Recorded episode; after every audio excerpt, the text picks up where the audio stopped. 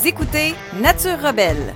Je m'appelle Héloïse et je suis ravie de vous accompagner dans ce podcast audacieux vers une santé naturelle et authentique. Ici, nous ne suivons pas le troupeau, nous le défions. Nous rejetons les normes préétablies et osons remettre en question les dogmes qui ont longtemps dicté notre compréhension de la santé. Nous découvrirons les travaux de certains experts, des praticiens et des rebelles de la santé qui n'ont pas peur de secouer les fondements établis. Ensemble, nous allons déconstruire les croyances obsolètes et explorer des alternatives audacieuses pour cultiver votre santé et votre bien-être. Rejoignez-nous dans cette aventure où on embrasse une approche radicalement différente de la santé. Bienvenue dans Nature Rebelle. Défiez les normes avec la santé naturelle. Hey, bonjour, bonjour à toi, j'espère que tu vas bien. Bienvenue dans le deuxième épisode de Nature Rebelle. Donc aujourd'hui, je te parle d'une substance que tout le monde aime hein, parce que ça a bon goût, ça rehausse la saveur des aliments, mais c'est une substance qui est devenue un fléau.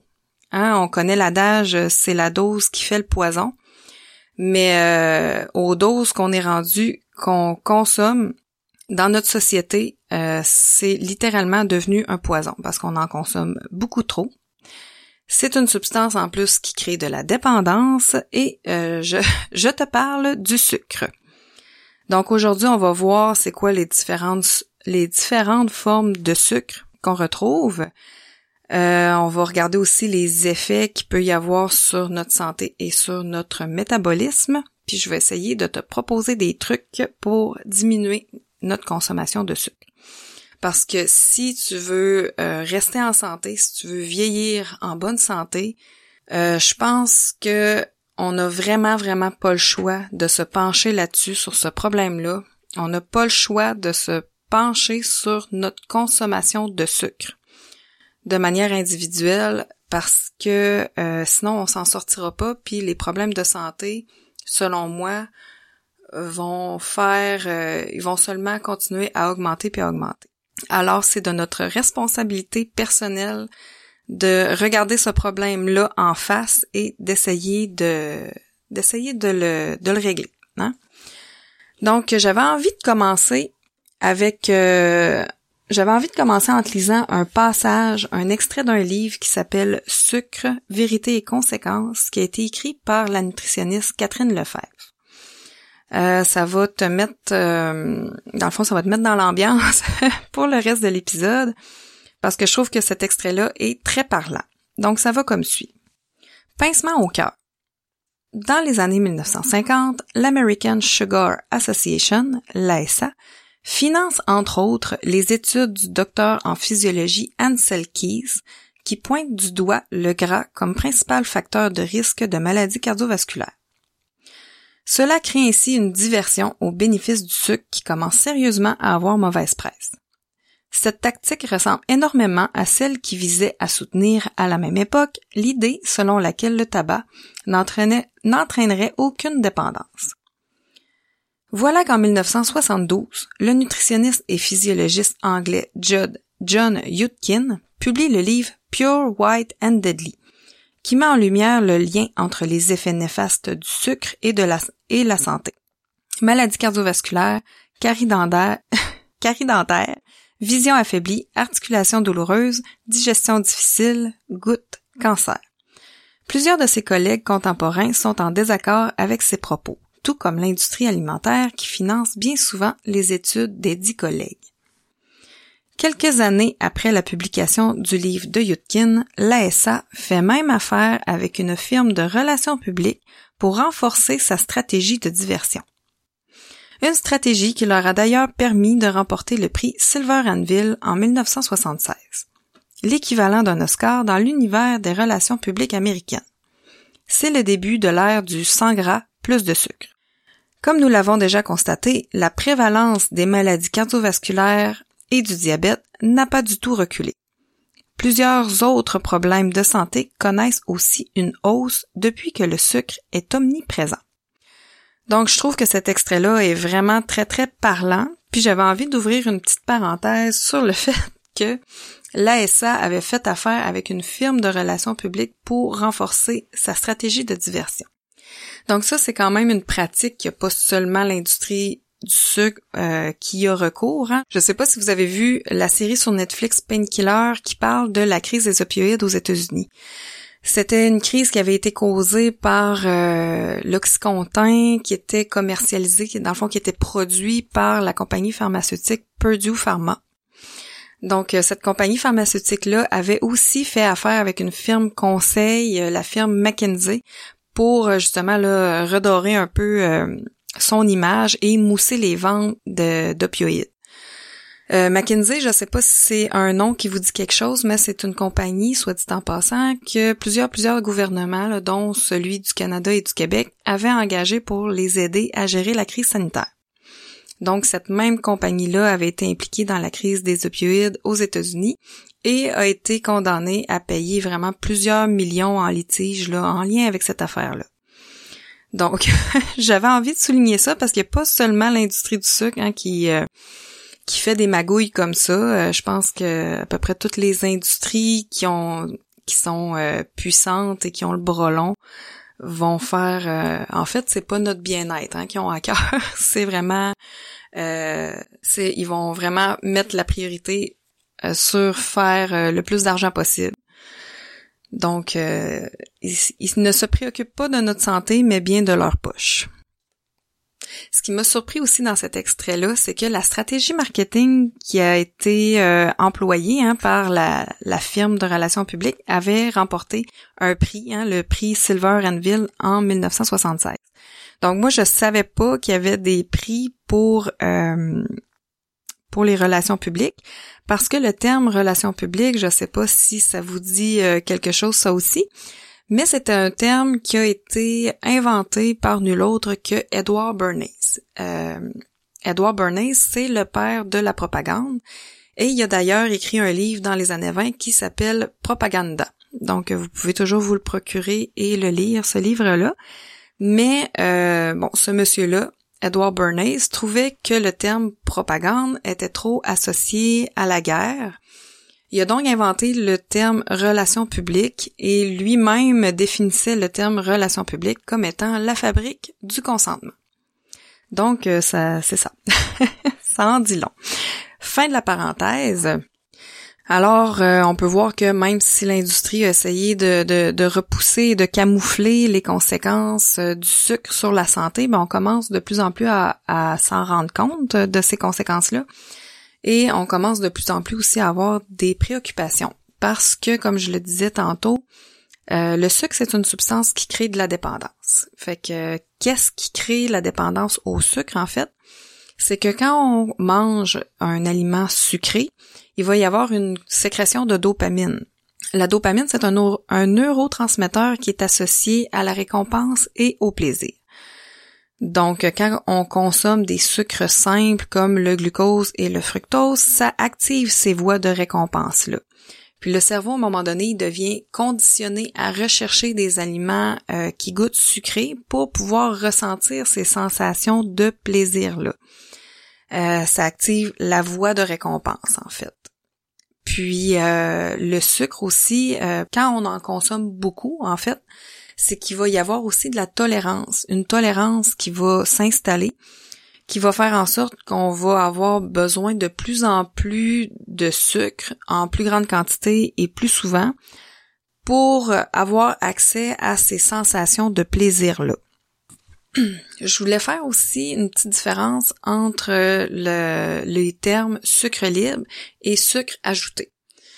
Dans le fond, les sucres libres, ça va englober les sucres qui, euh, ben, tous les sucres ajoutés, plus euh, aussi les sucres qui vont être contenus naturellement dans un des ingrédients euh, d'un aliment transformé, comme par exemple le jus de fruits. Hein, dans le fond, le sucre qu'on retrouve dans le jus de fruits, même s'il n'y a pas de sucre ajouté, ben c'est du sucre qui était contenu naturellement dans les fruits qui ont été utilisés pour faire le jus.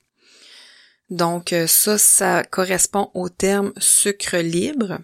Et quand on parle de, de sucre ajouté, en fait, ça le dit, hein, c'est des sucres qui ont été ajoutés à l'aliment. Puis là, euh, dans le fond, là, ces sucres-là, les sucres ajoutés peuvent vraiment prendre plusieurs formes et plusieurs appellations. Donc, il peut y avoir saccharose, euh, fructose, glucose, sirop de maïs, dextrose, maltose. Puis là, il y a des il y a des termes des fois qui sont un petit peu exotiques, là, comme par exemple le vézou, la mélasse. Ben là, la mélasse, on connaît ça. Euh, des fois aussi, il peut y avoir euh, des jus, hein, des jus concentrés. Dans le fond, c'est des jus qui ont été réduits en sirop et qui ont été euh, ajoutés à l'aliment. Donc, ça peut arriver qu'il y y ait des, des aliments transformés qui sont sucrés, par exemple, avec, c'est souvent, moi j'ai souvent vu du jus de pomme, par exemple, mais ça compte quand même comme étant du sucre ajouté parce que c'est vraiment un sucre qui a été extrait et concentré et ajouté à l'aliment. Et il peut aussi y avoir du sirop de malt.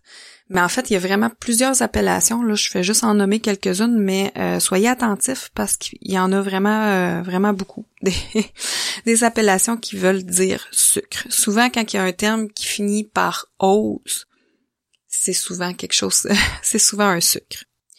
Donc, qu'est-ce qui se passe dans le corps quand on consomme du sucre? Donc, pour la plupart des sucres qui sont contenus dans les, euh, dans, les aliments transformés, ça va la plupart du temps, la grande majorité du temps, finir en molécules simples de glucose et de fructose. Pour ce qui est du glucose, c'est pas tellement compliqué, c'est un sucre qui est facile à métaboliser pour l'organisme. En fait, il va être absorbé au niveau des intestins euh, il va être euh, transporté dans le sang directement, ce qui va faire augmenter la glycémie, hein, qui est la concentration de glucose dans le sang, et ça va provoquer par la suite une sécrétion d'insuline par le pancréas. L'insuline, dans le fond, c'est l'hormone qui sert à faire entrer le glucose euh, au, à l'intérieur des cellules. Un coup à l'intérieur des cellules, le glucose va être dégradé en pyruvate et va être transformé en ATP, ce qu'on appelle l'adénosine triphosphate. Et c'est la source d'énergie euh, des, euh, des cellules. Puis cet ATP-là est produit par les mitochondries, qui est un petit organite à l'intérieur des cellules. Puis euh, c'est ça, c'est cet organite-là qui produit l'ATP. Quand il y a des excès de glucose, euh, ces excès-là vont être stockés sous forme de glycogène au niveau des muscles et du foie. Le glycogène, c'est une longue chaîne de glucose, en fait. Donc, quand les réserves sont pleines au niveau des muscles et du foie, à ce moment-là, euh, le, le, glucose va être transformé en triglycérides et va être stocké au niveau de nos cellules adipeuses. Donc, euh, ça va être transformé en gras et stocké stocké sous forme de gras. Euh, le fructose, lui, euh, c'est un type de sucre qu'on va retrouver par exemple dans le miel, le fruit, euh, le sirop d'érable, le sucre, le, le sirop de glucose fructose également. Donc là, c'est juste des exemples dans pour, parce qu'il n'y a pas seulement dans les fruits. Souvent, on pense fructose c'est dans les fruits, mais non, y en, on en retrouve aussi dans dans beaucoup d'autres choses. Puis c'est ça, juste faire attention aussi par rapport aux formes aux formes de sucre parce que des fois on va avoir tendance à penser que parce qu'un sucre est naturel que c'est meilleur pour la santé.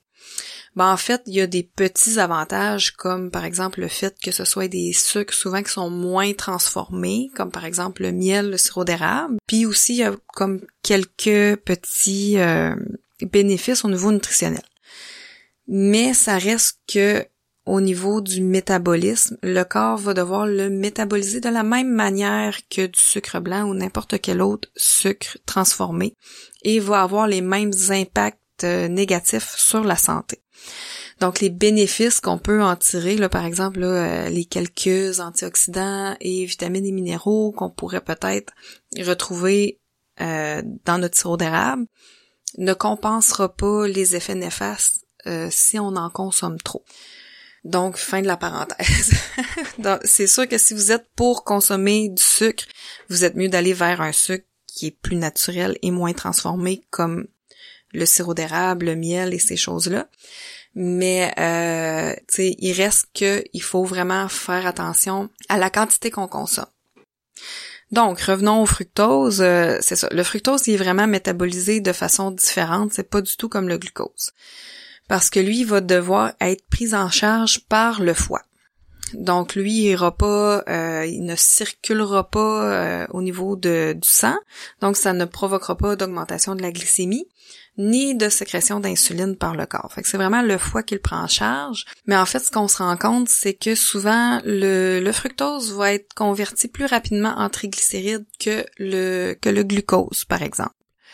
Ça dépend toujours des besoins du corps, donc c'est vraiment le foie qui va euh, qui va gérer ça selon les besoins, s'il transforme en glucose pour qu'on puisse euh, le, le, carburer comme énergie ou si euh, il y a, si par exemple il y a suffisamment de glucose dans notre sang, si on est rendu à faire des réserves sous forme de glycogène ou qu'on est rendu justement à transformer les excès de glucose en triglycérides dans nos tissus adipeux, ben c'est certain que le, le foie n'aura pas besoin de transformer le fructose en glucose parce qu'on n'en a pas besoin, on n'a pas besoin d'énergie euh, disponible sous forme de glucose.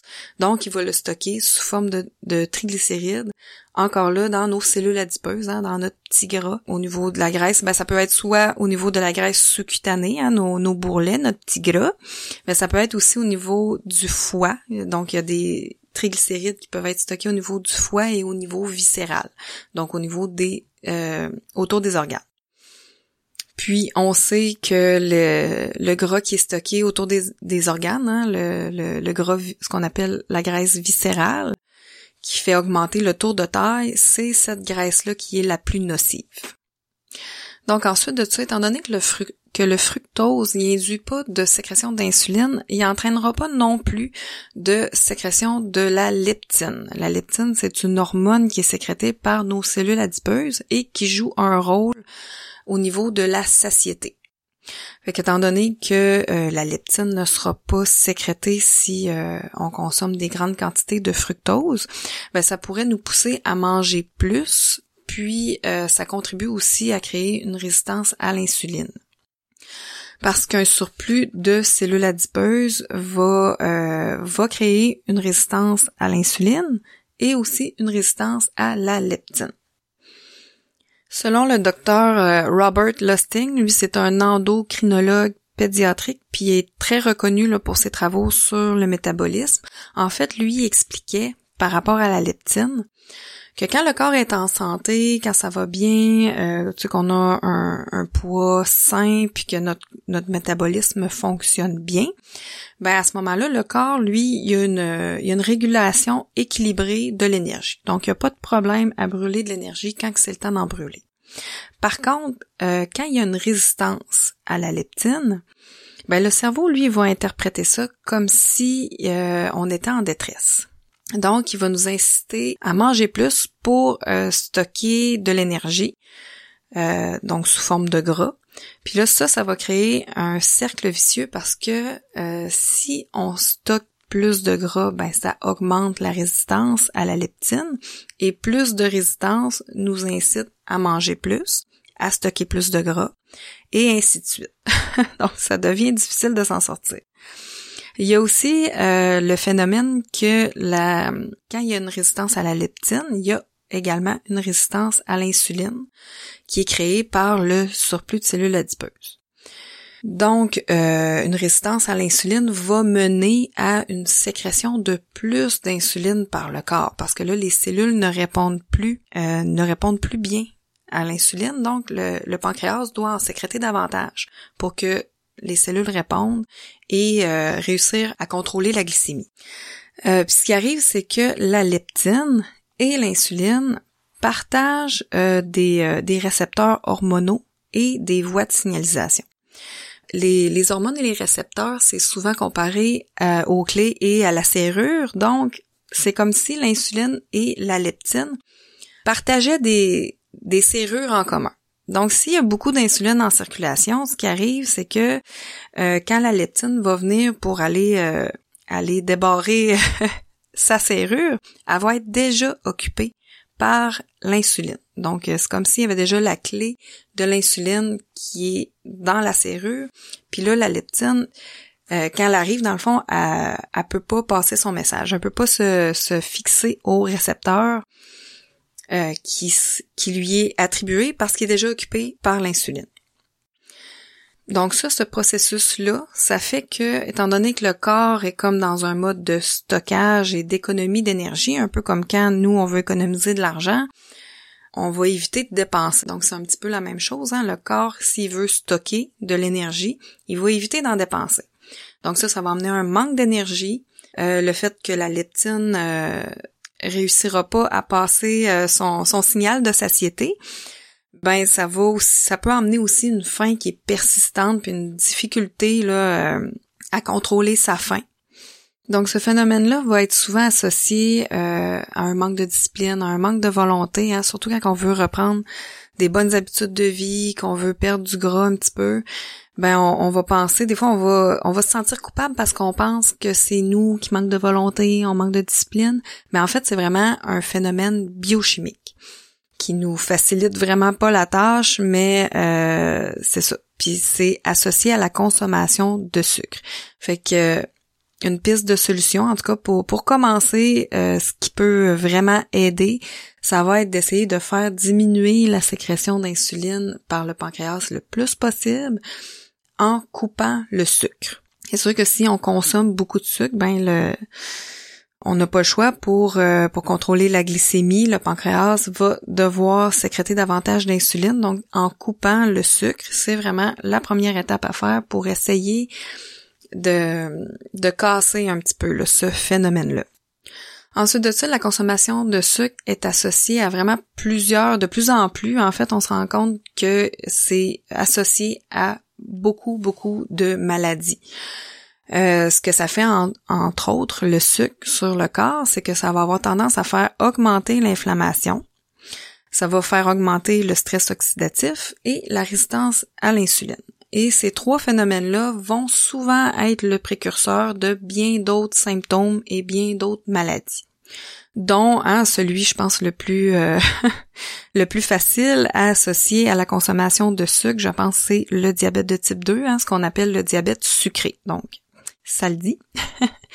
Euh, ce que ça fait, en fait, euh, la consommation de sucre, comme on l'a vu plus tôt, c'est que ça va faire augmenter les triglycérides qui vont s'accumuler sous forme de gras, de tissu adipeux, ce qui fait augmenter la résistance à l'insuline et la résistance à l'insuline va faire en sorte à un moment donné que la, glycémie va être de plus en plus difficile, à contrôler et elle va finir par augmenter dans le sang et ça va être les premiers euh, les, les premiers balbutiements du diabète de type 2.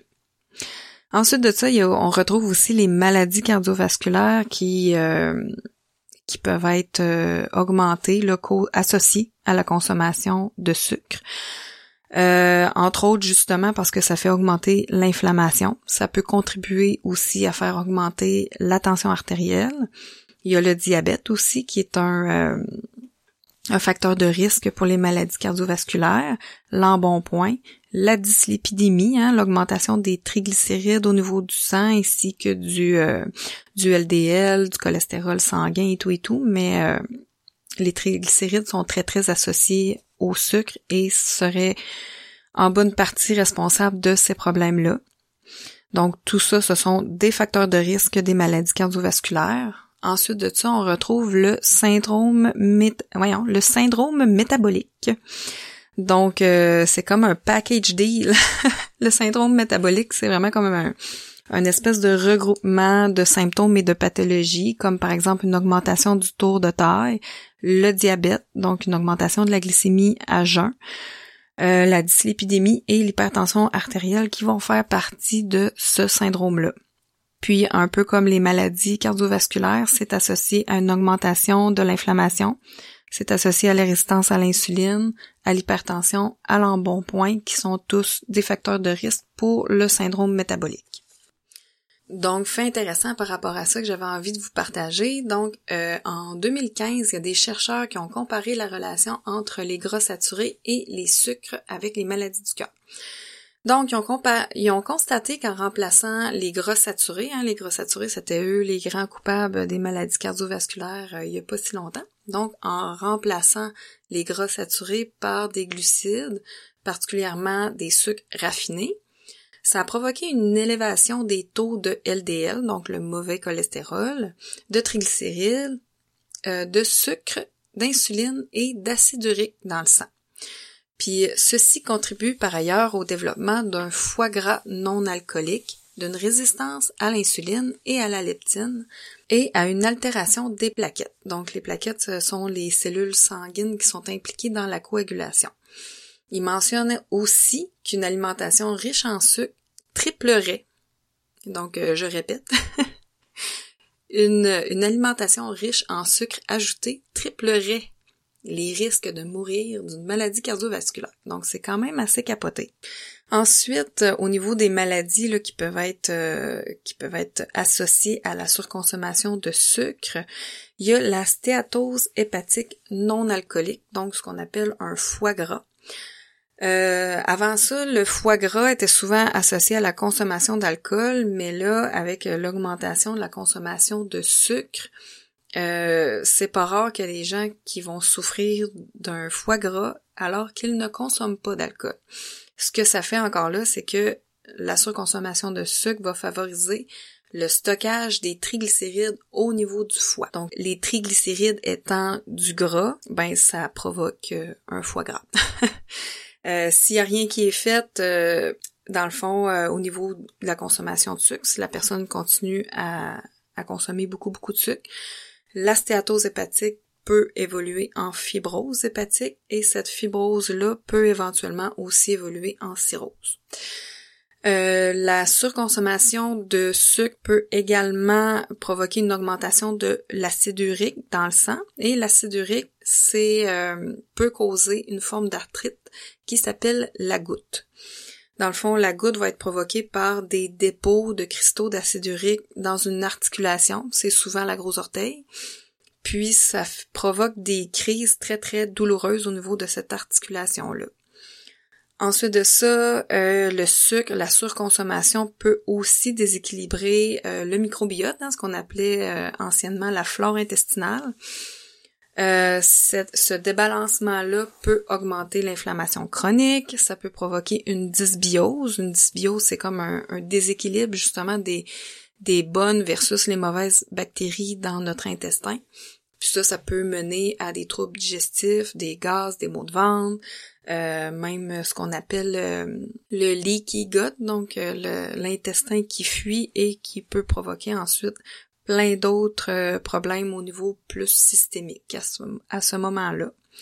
Et l'intestin aussi, s'il y a des problèmes au niveau de l'intestin, au niveau du microbiote intestinal, ça peut aussi impacter sur notre humeur et sur la qualité de notre sommeil parce que c'est au niveau de l'intestin qui est synthétisée la grande partie de la sérotonine, qui est une hormone euh, du, du bonheur, c'est une hormone de, de bien-être.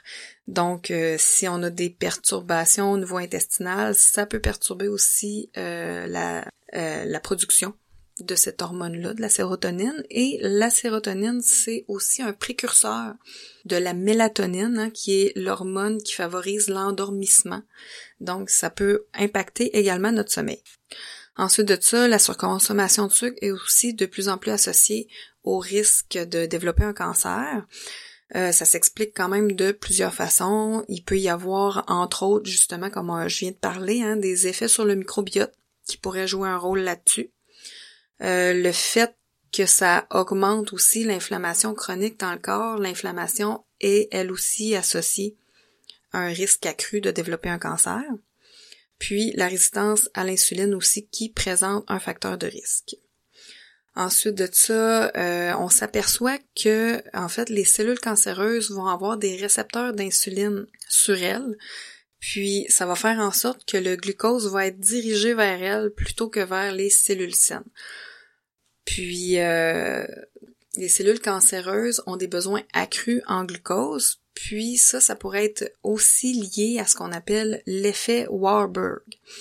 Euh, cet effet-là, c'est un phénomène qui est, dans le fond, c'est une modification du processus de fabrication de l'énergie des cellules. Comme je l'ai expliqué tantôt, là, quand on parlait du glucose, euh, la cellule va fabriquer l'ATP, hein, l'adénosine triphosphate, qui est sa source d'énergie, dans les mitochondries qui est à l'intérieur de la cellule. Ce qui arrive, c'est que les, les cellules cancéreuses, au lieu d'utiliser ce qu'on appelle la respiration cellulaire, qui est le processus de fabrication de l'ATP à l'intérieur des mitochondries. La cellule cancéreuse va prioriser la glycolyse anaérobique. là, ça, la différence, c'est que la respiration cellulaire va générer 36 molécules d'ATP par molécule de glucose. Donc, c'est un processus qui est quand même assez efficace. Mais la, glycolyse anaérobique, elle, va générer seulement 2 ATP par molécule de glucose. ça fait en sorte que la cellule cancéreuse va avoir besoin de plus de glucose pour pouvoir assouvir ses besoins en énergie. Donc euh, c'est ça. En gros, on voit qu'il y a plusieurs liens euh, entre le cancer et euh, la consommation de sucre. Puis ce lien-là est accentué là, surtout chez les cancers qui vont être associés à l'obésité et au diabète. Donc, il y a aussi plein d'autres euh, pathologies qui vont être associées à la, surconsommation de sucre. Il y a entre autres aussi le l'Alzheimer qu'on commence à faire euh, de plus en plus de liens avec ça. Hein, L'Alzheimer qu'on est rendu, euh, il y a certaines personnes qui l'appellent le diabète de type 3. Puis j'avais envie de vous lire un petit passage que j'ai trouvé sur le site alzheimer.ca. Donc, euh, sur le site internet, dans le fond, c'est écrit Est-ce que la maladie d'Alzheimer est un diabète de type 3? Donc, ce qu'ils ont répondu à ça, c'est que euh, les études récentes montrent que le cerveau des personnes atteintes de la maladie d'Alzheimer est dans un état diabétique, en partie à cause d'une diminution de la production d'insuline ou à une, une insensibilité à celle-ci. Donc, euh, ce qu'on appelle la résistance à l'insuline. Il y a de nombreuses similitudes entre le cerveau des personnes diabétiques et celui des personnes atteintes de la maladie d'Alzheimer. Cependant, le diabète ne reste qu'un facteur de risque. Euh, ouais, c'est ça. Euh, cependant, le diabète ne reste qu'un facteur de risque. Certaines personnes diabétiques développeront peut-être un trouble neurocognitif, mais pas toutes.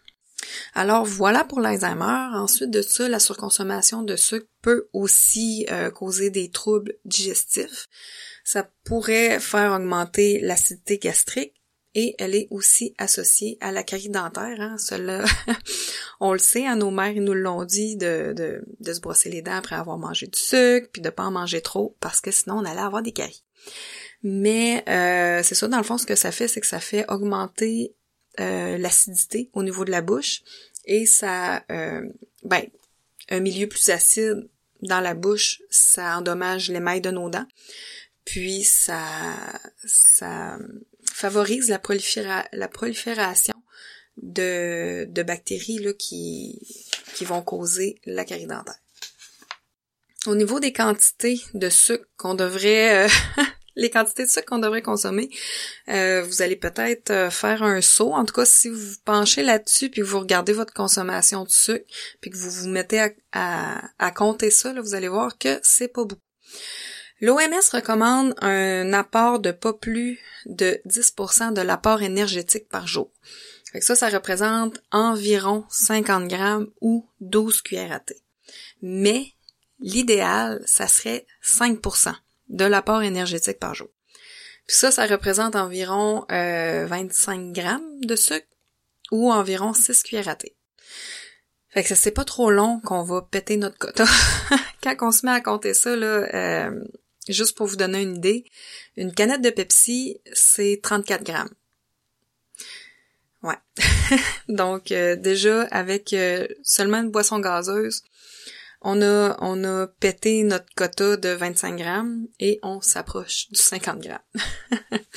Donc euh, je pense que ça va être vraiment vraiment important de de se trouver des trucs puis de vraiment essayer de s'appliquer et de de développer ça le, le, plus possible, Cette, ce réflexe-là, hein, d'essayer de, de diminuer notre consommation de sucre. Ça va être primordial pour pouvoir rester en bonne santé. Donc, les petits trucs que j'avais envie de vous donner pour vous aider à, diminuer votre consommation de sucre. Donc, le premier, hein, ça va être, euh, c'est en tout cas, moi je trouve que c'est pas très difficile euh, à, faire, mais je pense qu'il y a, vraiment des personnes qui sont accros euh, aux boissons sucrées. Donc, première des choses, essayez de diminuer drastiquement ou complètement votre, votre consommation de boissons sucrées. Puis ça, ça inclut aussi les jus de fruits. Ensuite, diminuez le sucre dans vos plats et dans vos recettes. Euh, c'est ça aussi, je pense que c'est quelque chose qui se fait quand même assez bien. La plupart des recettes, là, euh, ça fait pas une grosse différence quand on coupe de moitié la quantité de sucre. Même au niveau des desserts, euh, moi je l'ai déjà essayé quand même assez souvent de mettre juste la moitié du sucre que la recette demande. Puis ça fait quand même très bien. Ensuite, identifiez les sources de sucre dans, dans ce que vous consommez, hein, dans les aliments que vous consommez quotidiennement. Donc, euh, regardez les ingrédients, regardez les étiquettes nutritionnelles, essayez de voir euh, justement là, euh, dans parce que les ingrédients, au niveau des ingrédients sur les produits, c'est en ordre décroissant. Hein? C'est le dans le fond, l'ingrédient le, le, plus abondant va apparaître en premier et ainsi de suite, jusqu'à celui qu'on retrouve en moins grande quantité. Donc c'est pas rare hein, qu'on retrouve le sucre en premier, en, premier puis en deuxième. Donc essayez de d'écarter ces produits-là ou de diminuer la consommation des produits euh, qui a du, que, que l'ingrédient, les premiers ingrédients c'est du sucre. Puis euh, fiez-vous aussi aux étiquettes nutritionnelles pour vraiment bien évaluer euh, la quantité de sucre que le produit contient. Puis faites attention aussi hein, euh, au niveau des étiquettes nutritionnelles, des fois les portions qui sont suggérées, là, c'est des portions euh, ridicules que personne mange. Puis euh, ils vont mettre des plus petites portions sur l'étiquette, dans le fond sur c'est ça l'étiquette nutritionnelle. Fait que là, on regarde la quantité de sucre. Des fois, on se dit, ah, ben, c'est pas si pire, mais finalement, c'est parce que c'est pour une portion de, de 30 grammes, là, tu sais, ça, ça va être pour une très petite portion. Alors voilà. Ensuite, optez pour des aliments entiers et non transformés. Donc ça, je pense que c'est vraiment le secret. Euh, c'est ça. Concentrez-vous vraiment là-dessus, à essayer de consommer des aliments entiers, non transformés. C'est vraiment, vraiment le secret pour euh, améliorer drastiquement votre alimentation de manière globale. Ensuite, cuisiner maison.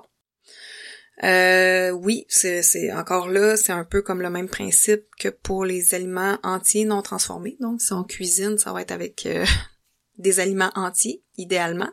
Mais faites attention hein, aux ingrédients de la recette. Hein. C'est pas rare que dans nos recettes, on a l'impression qu'on cuisine maison, mais il va rentrer beaucoup de produits transformés à l'intérieur de la recette, par exemple du ketchup, euh, des fois hein, une canne de crème euh, de champignons, euh, donc les sauces et condiments qu'on va mettre à l'intérieur des recettes, faut faire attention à ça. Ensuite, euh, éviter les édulcorants. Hein. J'en ai pas parlé beaucoup. Euh, ben, en fait, j'en ai pas parlé du tout dans, le podcast des édulcorants. Euh, éventuellement, je vais probablement refaire un autre podcast avec dans lequel je vais en parler davantage.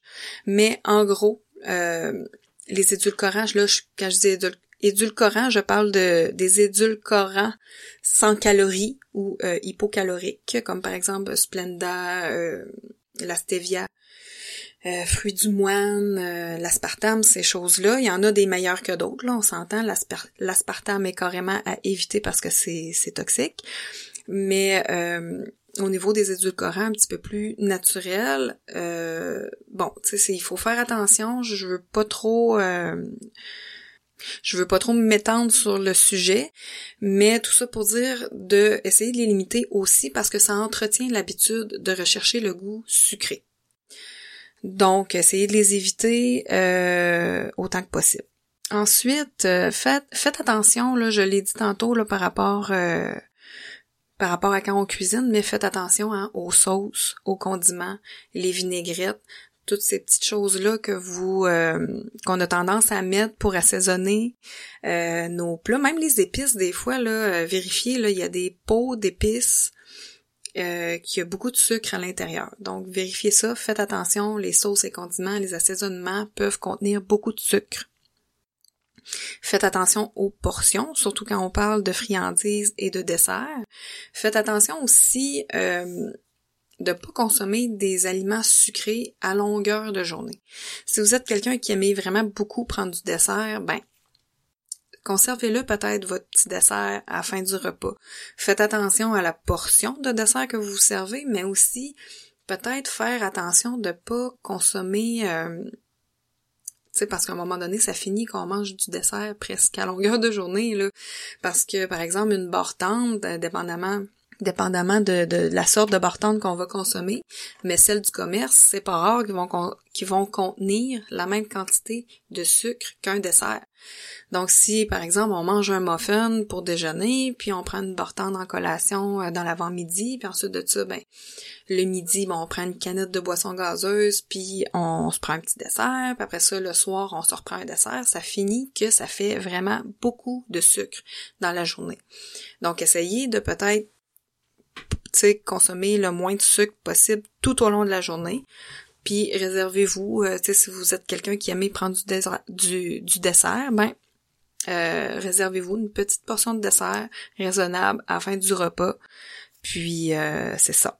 Ensuite, réapprendre à, aimer le goût naturel des aliments je pense que ça aussi, c'est c'est pas mal le secret. Donc, euh, ça revient un peu là aux aliments entiers et non transformés, mais je veux dire, euh, bon, c'est bien beau de, de manger des aliments non transformés, mais si on vide la moitié du sucrier dessus pour euh, réussir à aimer le goût, ben c'est c'est pas mieux. Donc, il faut vraiment réapprendre à aimer le goût des aliments. Puis on est tellement habitué à avoir des goûts qui sont très très rehaussés par justement l'ajout de beaucoup de sucre que euh, il faut il faut se faut refaire cette habitude là de, de consommer des aliments euh, naturels hein, euh, d'apprécier le goût naturel Ensuite, euh, moi, ce que j'aime bien faire, c'est un truc euh, qui fonctionne bien avec moi, c'est que je me fais des petites listes d'aliments qui contiennent pas de sucre et que j'aime euh, et que j'aime manger. J'en ai fait aussi des petites listes comme ça pour mes enfants. Je leur ai demandé de nommer des aliments qui contiennent pas de sucre, qui sont pas sucrés et qui aiment manger, par exemple, comme collation. Donc, ça peut être euh, des crudités, ça peut être des, euh, des petits craquelins avec euh, un petit peu de beurre, ça peut être... bon, des, moi j'aime bien les les fermentations là, des petites carottes lacto-fermentées. Moi j'aime beaucoup ça. Ma plus jeune par exemple, elle aime beaucoup les sardines. Donc, c'est c'est ça. Faites-vous une petite liste, écrivez ce que vous aimez manger et qui contient pas de sucre.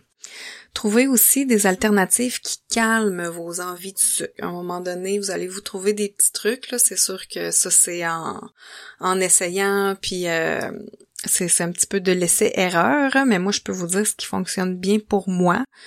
Euh, J'aime bien, moi, après les repas, je suis pas quelqu'un qui mange du dessert là, vraiment régulièrement, mais de temps en temps, ça peut m'arriver d'avoir un petit envie de sucrer après un repas. Donc, euh, moi, de prendre une tisane, euh, surtout celle, euh, la tisane de fenouil, elle goûte un petit peu, ça a un goût un petit peu de réglisse noire. Puis moi, ça m'aide beaucoup. Je prends, je me prends une tisane de fenouil après un repas, puis ça, ça m'aide à oublier mon envie de dessert. C'est ça. Sinon, ben un thé aussi. Là, le, le, souvent un thé noir, ça fonctionne bien. Mais le thé noir, étant donné qu'il contient de la caféine, je vais plutôt le garder euh, je vais le prendre plus sur l'heure du midi, après le dîner, puis la tisane de fenouil le soir. Euh, ça peut être aussi prendre un verre d'eau. Ça a l'air niaiseux, hein, moi j'entendais ça, ce truc-là. Souvent, euh, c'est les, les nutritionnistes qui donnaient ça comme truc que quand on quand on a quand on a faim par exemple si on a une petite fringale puis qu'on se dit voyons me semble j'aurais envie j'aurais une envie de sucrer ben de juste essayer d'aller prendre un verre d'eau, d'attendre cinq minutes, puis après ça de réévaluer, voir si on a vraiment faim. Puis ben j'ai longtemps trouvé ça niaiseux ce truc-là, puis, je l'essayais pas. Mais euh, finalement, ça fonctionne bien. Euh, je vous confirme que ça marche. Euh, moi, souvent, l'après-midi, si par exemple j'ai une petite faim puis je suis en train de fouiller dans le garde-manger, ben je vais aller me prendre un grand verre d'eau. J'attends un petit peu, puis habituellement, là, j'ai plus envie de manger. Ça, le, verre d'eau a fait la job. Il y a aussi le chocolat noir qui peut aider là à disons à, atténuer, apaiser un petit peu les, les envies de sucrer. Euh, ça, ça fonctionne bien aussi là. Euh, après les repas, souvent je vais me prendre, puis ça n'a pas besoin d'être une grande quantité. Là, moi des fois je vais me prendre un carré ou deux euh, en fin de repas avec ma tisane ou mon thé, puis ça, ça fait très bien la job. Alors voilà, ça fait le tour des petits trucs que j'avais à te donner. J'espère que ça va t'être utile. J'espère que tu as aimé le sujet. Puis euh, je te remercie vraiment beaucoup pour ton écoute. Alors euh, je te souhaite une bonne semaine et au prochain podcast. Merci, au revoir.